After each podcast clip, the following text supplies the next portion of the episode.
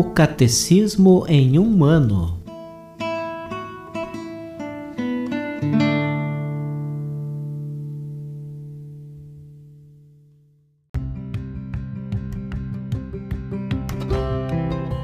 Olá, eu sou Antônio, seminarista da Diocese de Ponta Grossa, no Paraná. Você está ouvindo o podcast O Catecismo em um ano. Vamos ler todo o Catecismo da Igreja Católica ao longo de 365 episódios. Estamos utilizando a tradução em português apresentada pela CNBB em 2013, baseada na edição típica em latim.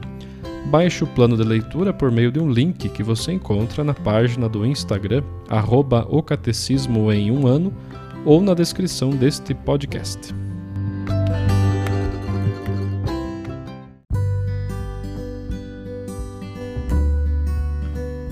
Estamos no dia 327, vamos continuar aqui a leitura do nosso catecismo. Nós estamos percebendo a oração revelada no Antigo Testamento.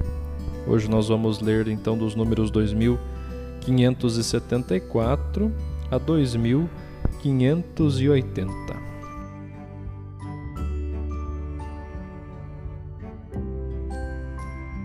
Moisés e a oração do mediador. Logo que começa a se realizar a promessa, a Páscoa, o êxodo, a entrega da lei e a conclusão da aliança, a oração de Moisés é a tocante figura da oração de intercessão que se realizará no único mediador entre Deus e a humanidade, o homem Cristo Jesus. Também aqui Deus vem por primeiro. É ele quem chama Moisés do meio da sarça ardente. Este acontecimento será sempre, na tradição espiritual judaica e cristã, uma das figuras primordiais da oração. De fato, se o Deus de Abraão, Isaac e Jacó chama seu servo Moisés, é porque ele é o Deus vivo que quer a vida dos homens. Ele se revela para salvá-los, mas não sozinho, nem apesar deles. Chama Moisés para enviá-lo, para associá-lo à sua compaixão a sua obra de salvação. Há, por assim dizer, uma imploração divina nesta missão. Moisés, depois de longo debate, conformará sua vontade com a de Deus Salvador. Mas nesse diálogo em que Deus se confia, Moisés também aprende a orar. Esquiva, se objeta e principalmente interroga. E em resposta a seu pedido que o Senhor lhe confia seu nome inefável, que se revelará em seus grandes feitos. O Senhor falava com Moisés face a face, como alguém que fala com seu amigo. A oração de Moisés é característica da oração contemplativa, graças à qual o servo de Deus é fiel à sua missão. Moisés conversa muitas vezes e longamente com o Senhor, subindo a montanha para ouvi-lo e lhe implorar, e descendo ao povo para lhe repetir as palavras de seu Deus e guiá-lo. Ele é homem de confiança em toda a minha casa. Com ele falo face a face, às claras e não em enigma. Isso está em Números capítulo 12, do 7 ao 8. Pois Moisés era homem muito humilde, mais do que qualquer outra pessoa sobre a terra. Isso está em Números 12, versículo 3. Dessa intimidade com o Deus fiel, lento para a cólera e cheio de amor, Moisés tirou a força e a tenacidade de sua intercessão. Não ora por si mesmo, mas pelo povo que Deus adquiriu. Durante o combate com os Amalecitas, ou para obter a cura de Miriam, Moisés intercede. Mas é sobretudo depois da apostasia do povo que ele se manteve na brecha, diante de Deus para salvar o povo. Os argumentos de sua oração, a intercessão também é um combate misterioso, inspiram a audácia dos grandes orantes do povo judeu e da Igreja. Deus é amor, por isso é justo e fiel. Não pode se contradizer, deve se lembrar de suas ações maravilhosas, sua glória está em jogo, não pode abandonar o povo que traz seu nome. Davi e a oração do rei. A oração do povo de Deus florescerá à sombra da casa de Deus, na arca da aliança e mais tarde do templo. São principalmente os guias do povo, os pastores e os profetas que o ensinarão a orar. Samuel, menino, teve de aprender de sua mãe Ana como se portar diante do Senhor, e do sacerdote Eli como ouvir sua palavra. Fala, Senhor, que teu servo escuta. Mais tarde também ele conhecerá o preço e o peso da intercessão. Quanto a mim, longe de mim, que eu venha a pecar contra o Senhor, deixando de orar por vós e de vos mostrar o caminho bom e reto. Davi é por excelência o rei segundo o coração de Deus, o pastor que ora por seu povo e em seu nome, aquele cuja submissão à vontade de Deus, cujo louvor e arrependimento são modelo da oração do povo.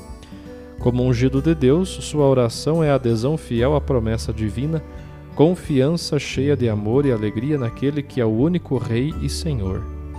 Nos Salmos, Davi, inspirado pelo Espírito Santo, é o primeiro profeta da oração judaica e cristã. A oração de Cristo, verdadeiro Messias e Filho de Davi, revelará e realizará o sentido dessa oração. Templo de Jerusalém, a casa de oração que Davi queria construir, será a obra de seu filho Salomão.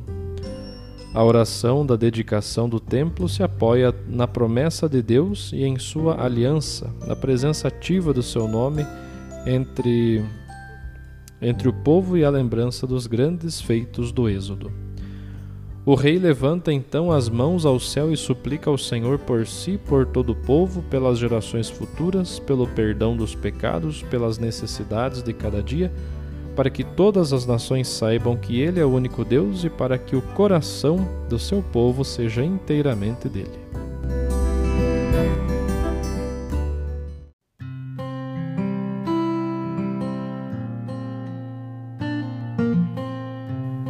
Hoje vamos ouvir a catequese do Papa Francisco sobre a oração de Moisés, proferida em 17 de junho de 2020.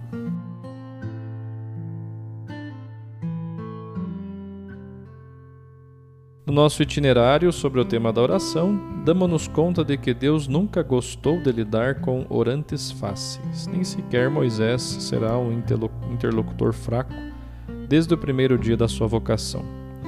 Quando Deus o chama, Moisés é humanamente um fracasso. O livro do Êxodo representa-o na terra de Madiã como um fugitivo. Quando era jovem, sentiu piedade de seu povo, pondo-se também da parte dos oprimidos mas depressa descobre que, apesar das boas intenções, das suas mãos não brota justiça, mas ao contrário violência.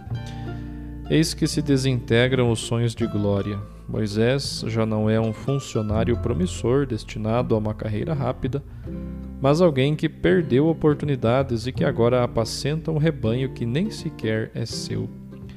E é precisamente no silêncio do deserto de Madian que Deus convoca Moisés para a revelação da sarça ardente.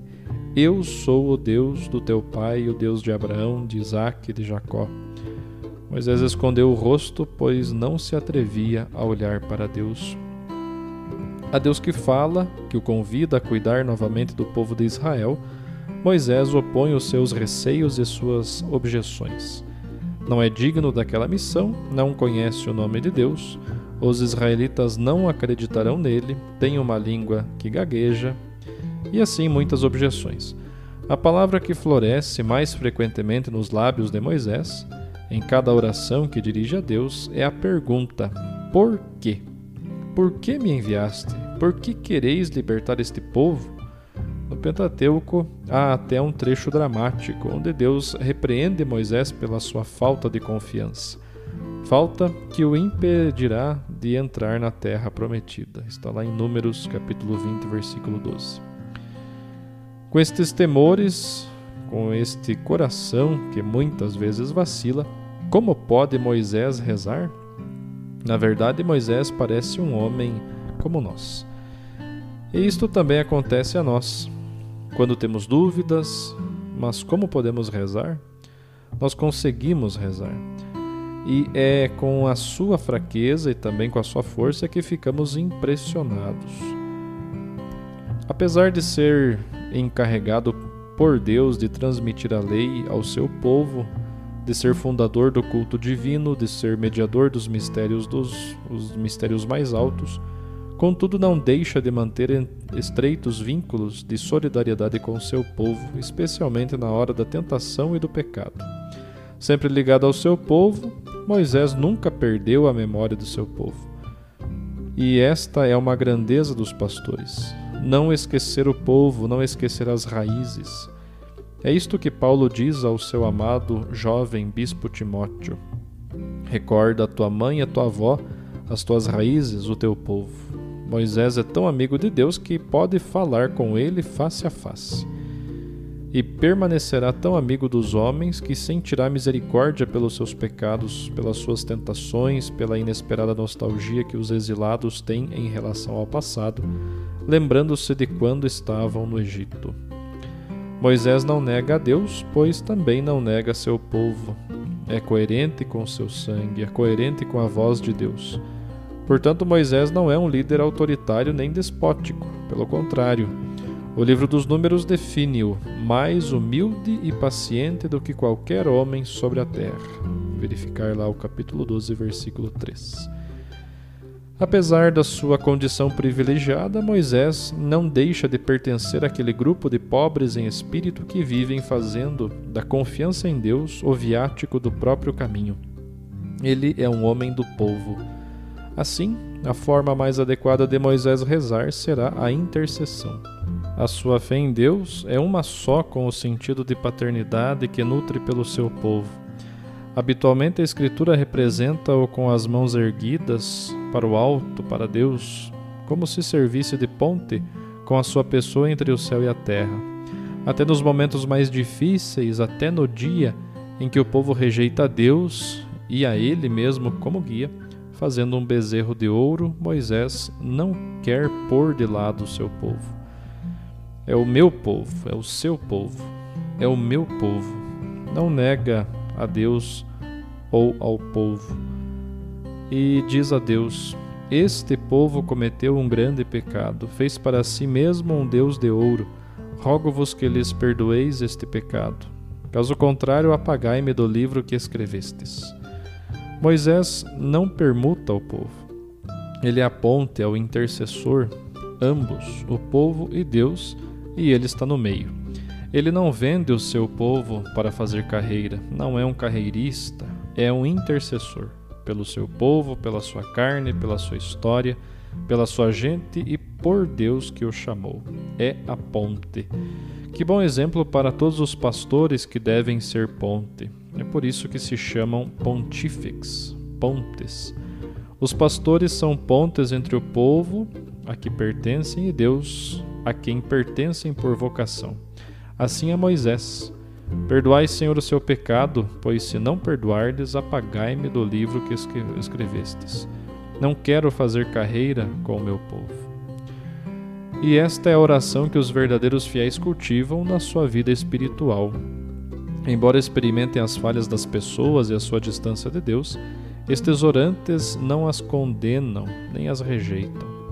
A atitude de intercessão é própria dos santos, que a imitação de Jesus são pontes entre Deus e o povo. Nesse sentido, Moisés foi o maior profeta de Jesus, nosso defensor e intercessor. E também hoje Jesus é o pontífex. Ele é a ponte entre nós e o Pai. E Jesus intercede por nós, mostra ao Pai as feridas que são o preço de nossa salvação e intercede. E Moisés é a figura de Jesus que reza por nós hoje, ele intercede por nós. Moisés exorta-nos a rezar com o mesmo fervor de Jesus, a interceder pelo mundo, a recordar que ele, apesar de todas as suas fragilidades, pertence sempre a Deus. Todos pertencem a Deus, os piores pecadores, as pessoas mais perversas, os líderes mais corruptos, são filhos de Deus e Jesus sente isso e intercede por todos. E o mundo vive e prospera graças à bênção dos justos, à oração de piedade, esta oração de piedade que o santo, o justo, o intercessor, o sacerdote, o bispo, o papa, o leigo, qualquer batizado, eleva incessantemente pelos homens em todos os lugares e épocas da história. Pensemos em Moisés, o intercessor, e quando temos vontade de condenar alguém e nos irritamos interiormente, Irritar-se faz bem, mas condenar não. intercedemos por ele. Isto ajuda-nos muito.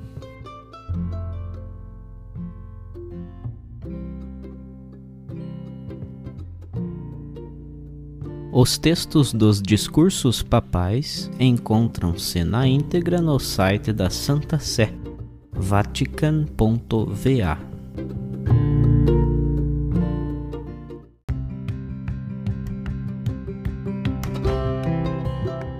Você acaba de ouvir mais um episódio do podcast O Catecismo em um Ano. Continue nesse bom propósito de aprofundar o conhecimento e a vivência da fé católica e procure participar da sua comunidade. Rezemos por todos que estão fazendo esse caminho de leitura do Catecismo. Até amanhã!